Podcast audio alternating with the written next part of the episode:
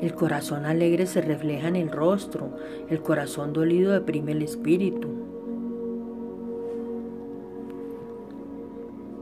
El perdón es una parte muy importante de nuestras vidas, no solo recibirlo, sino también mostrárselo a quienes nos rodean.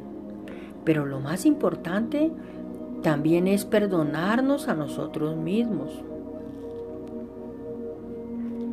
Dios nunca nos dice que oremos para que no tengamos problemas. Él nos dice que oremos para que cuando tengamos problemas estemos firmes en la tormenta. Confiar en Dios es finalmente renunciar a todo lo que sabemos que no edifica nuestras vidas para crecer más espiritualmente y agradar a aquel que nos creó.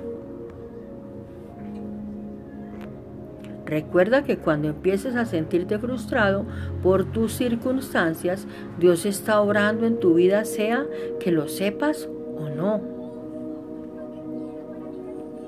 Todos pasamos por épocas en las que parece que tenemos más problemas que de costumbre, pero Dios dice que Él nos dará la fuerza para superar esas dificultades y que cada dificultad tiene su aprendizaje. Nadie es mejor que tú y nunca pienses que eres mejor que nadie. Todos tenemos un camino que seguir y una lección que aprender. La clave para vivir en paz, libre de culpa, miedo y preocupación y angustia, simplemente es poner tu confianza en el lugar correcto.